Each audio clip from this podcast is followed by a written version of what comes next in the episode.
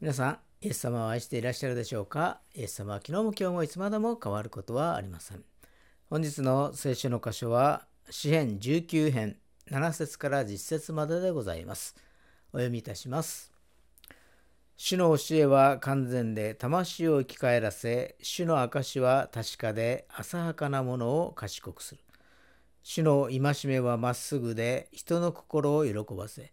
主の仰せは清らかで人の目を明るくする。主からの恐れは記憶とこしえまでも変わらない。主の裁きは誠であり、ことごとく正しい。それらは金よりも多くの純金よりも親しく、蜜よりも蜜蜂の巣の滴りよりも甘い。アーメン。それではお祈りをいたします。愛する天のお父様、皆をあがめ感謝いたします。神様の御言葉は蜜よりも甘く私たちに力を与えてくださいますから感謝いたします。私たちの日々の生活の中で活力を与え、慰めを与え、癒しを、励ましを与えてくださっていますからありがとうございます。私たちは小さく弱いものではありますけれども、神様の御言葉によって強くされ、大きく用いられますから感謝いたします。あなたは私たち一人一人を選んでくださり、罪を許してくださり、永遠の命を与えてくださり、神様の子供としてくださってありがとうございます。そしてこの世だけではなく、新天新地までをもいざなってくださっていますからありがとうございます。今は終わりの時代であります。聖書の御言葉を糧として日々歩むことができますように導いてください。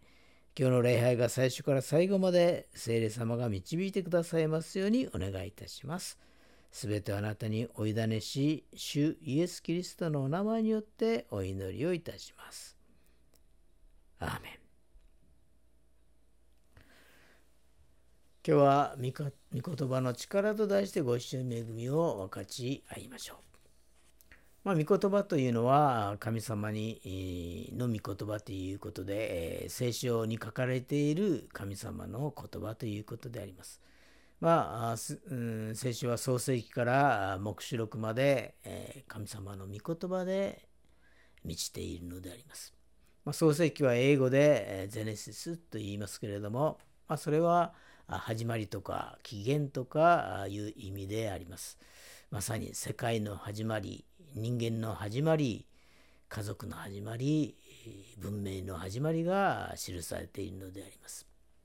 まあこの著者はモーセと伝統的に言われていますけれども、まあ、書かれたのは大体紀元前1400年頃ということになりましょうか。まあ、モーセが生まれたのが紀元前1526年頃で実戒が与えられたのが 紀元前1445年頃ですね。そしてまたイスラエル民族がカナンの地に入ったのが、まあ、紀元前1406年 ,6 年頃ということですので、まあ、1400年ぐらい、紀元前1400年ぐらいですよね。年代ということです。そして黙示録が書かれたのが96年頃、紀元後ですね、96年頃、まあ一説には135年頃ではないかという人もありますけれども、そのあたりであります。95、6年というところでしょうかね。だから大体まあ1500年から1600年をかけて聖書が書かれたということであります。まあ、創世記では天地創造から始まり、まあ、人間の誕生そしてエデンの園での生活、えー、それから追放エデンの園を追放されるというふうに話が進んでいくのでありますけれどもまあエデンの園がどこにあったかという話になりますと、まあ、これはいろいろ諸説があるのでありますけれども、まあ、人類学や考古学による、発掘調査の成果によりますと、そのエデンはアブラハムが住んでいたウルですね、えー、ウルの地方から南の方へ19キロ行ったところにある、え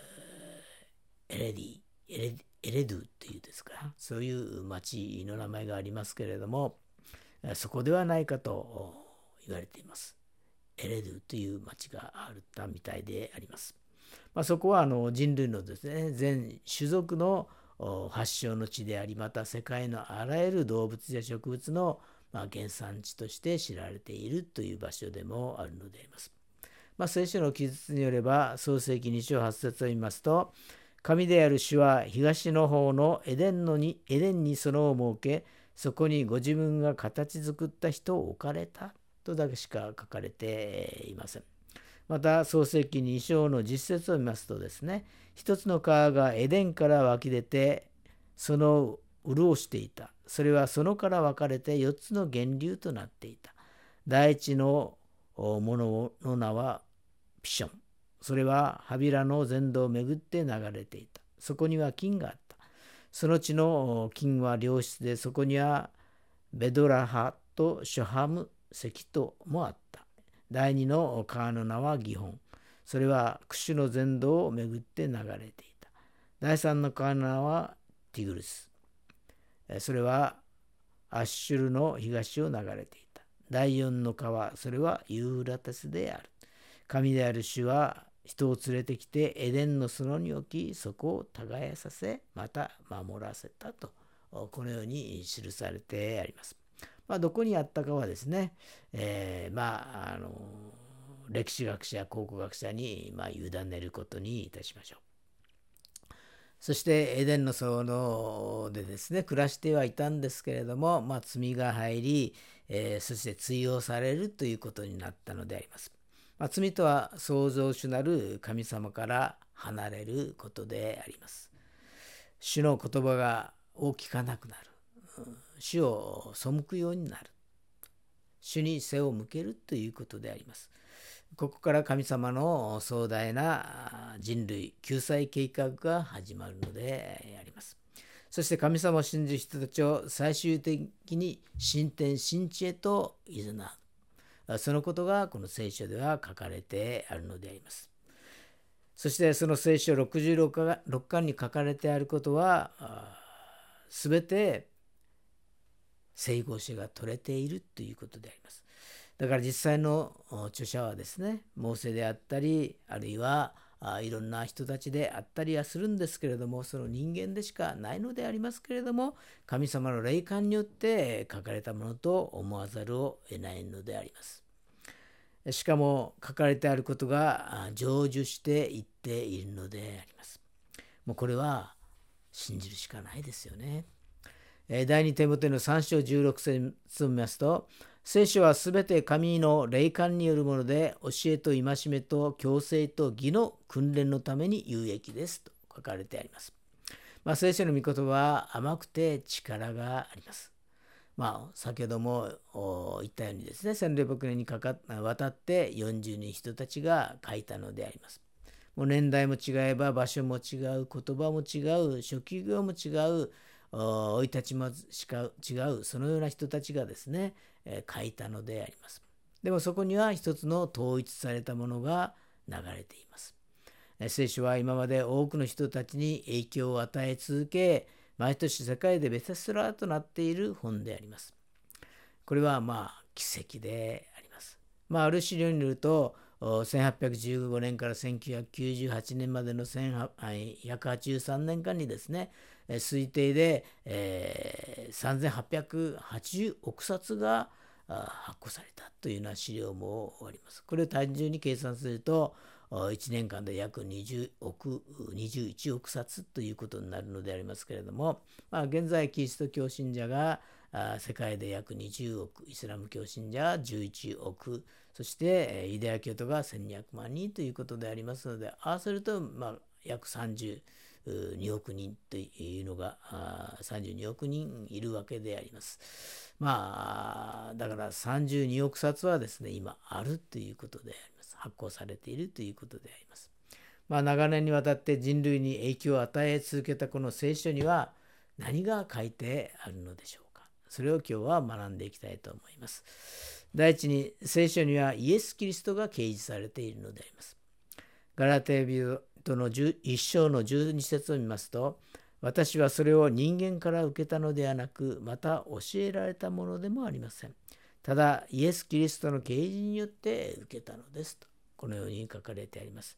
まあ、聖書は旧約39巻、新約27巻、合わせて66巻ですけれども、すべてがイエス・キリストを示しているのであります。だから聖書の中でイエス・キリストを発見すると恵みであり、イエス・キリストを信じて発見しないと意味がないということであります。この世の中ではお金があれば手に入るものはたくさんあります。またお金があれば解決する問題もたくさんあります。でもお金で解決できないこともたくさんあるのであります。お金では人生の意義までも買えな買えないのであります。まあ、大きな家をお金で買うことはできますけれども家族を金で買うということはできません。また高級時計を金で買いますけれども時間そのものを買うということはできません。まあ、キングサイズのベッドをですねお金で買えたとしても安らかな眠りまでは買うことはできないのであります。お金で買えるものと買えないものがあるということであります。本物の意義を与えるためにはお金ではどうにもならないものばかりであります。私たちを救うために人となって、えー、降りてこられ、まあ、十字架に私たちの身代わりとなって、えー、かかってくださり死んでくださり墓に葬られそして3日目によみがえたイエス様そのイエス様のその生き様にですね本当の愛があるのであります。聖書のどこを読んでもこのイエス様の愛が発見できるように祝福をいたします。第2神様の御言葉は私たちに救いを与えてくださるのであります。ヨハネの福音書5章24節に見ますと、誠に誠にあなた方に言います。私の言葉を聞いて私を使わされた方を信じる者は永遠の命を持ち裁きに遭うことがなく死から命に移っていますと。書かれてあります。イエス様の御言葉には力があります。命があるのであります。イエス様は永遠の命を与えるために十字架にかけられました。そして病を癒し、呪いから解放し、復活の力を与えてくださったのであります。罪に汚れた私たちには本当は神様の前に立つ資格はありませんでした。でもイエス様が神様と私たちの橋渡しとなってくださり、火のように染みついた罪の汚れをきれいに取り除いてくださり雪のように白くしてくださったのであります。神様の前に立つことができるようにしてくださったのであります。神様の子供としてくださったのであります。だから自由に神様の前に行くことができるのであります。神様の前に出ることができるようになったのでありますこれは全てイエス様が十字架にかかったおかげであります。第3に神様の御言葉は愛の力を与えて人生を幸福にしてくださるのであります。第2テサロニケ2章の16節を見ますとどうか私たちの主イエス・キリストと私たちの父なる神すなわち私たちを愛し永遠の慰めと素晴らしい望みを恵みによって与えてくださった方ご自身があなた方の心を慰め強めてあらゆる良い技と言葉に進ませてくださいますようにとこのように書かれてあります。愛は力であり愛は神様来る神様から来るものであります。そして愛の力こそが人を変え人を立ち上がらせるものであります。神様は限りない愛を持って限りない許しを持って私たちの人生を幸福にしてくださるのであります。この方に出会うと人生が変えられるのであります。私たちの心が慰められるのであります。私たちの心が強められるのであります。あらゆる良い技と言葉に進ませてくださるのであります。今まで悪い方向に顔が向いていました。悪い言葉がすぐ口から出ていました。でもイエス様に出会うと、良い方向へと道が開け、肯定的な言葉が、希望のある言葉が口から出るようになるのであります。人生が変えられていくのであります。祝福された人生へと変えられるのであります。第4に、神様の御言葉を私たちが体験するためにはどうすればいいでしょうか？四式四式のですね、6章14節を見ますと、すると主は彼の方を向いて言われた。行け。あなたのその力で、あなたはイスラエルをミディアン人の手から救うのだ。私があなたを使わすのではないか。また、四式の16章の6章の16節を見ますと、主はギデオンに言われた。私はあなたと共にいる。あなたは一人を打つようにミディアン人を打つと、このように書かれてあります。この時ギデオンはミディアン人から隠れていました。恐れがあったのですね。え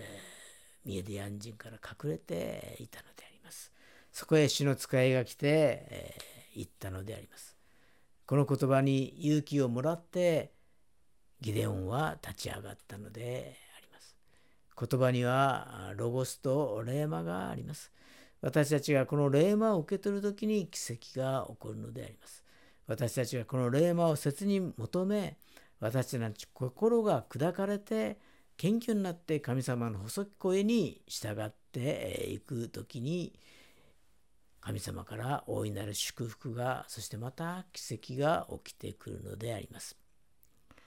神様の御言葉は私たちに必要なメッセージとなり恵みとなり神様の力を体験できるようにしてくださるのであります行けあなたのその力で何の特別の力もいらないのであります。あなたが今持っているその力で生きなさいと神様は言われるのであります。聖書の中に散りばめられている神様の言葉にはイエス様のことが掲示されているのであります。そしてそのイエス様は救い主として私たちを救ってくださいました。イエス様の真理の光を心の中に灯された私たちの人生は良き方向へと変えられたのであります。この神様の御言葉が私たちの霊魔となりますように主の皆によって祝福いたします。それではお祈りをいたします。愛する天のお父様、皆をあがめ感謝いたします。神様の御言葉には慰めがあり、救いがありますから感謝いたします。私たちの人生を良い方向へと変える力がありますから感謝いたします。この御言葉によって目の前の問題の山を突き動かしてくださいますようにお願いいたします。御言葉の力によって病を癒してくださいますようにお願いいたします。この御言葉の力によって災いを祝福へと変えてくださいますようにお願いいたします。この祈りを主イエス・キリストのお名前によってお祈りをいたします。アーメン。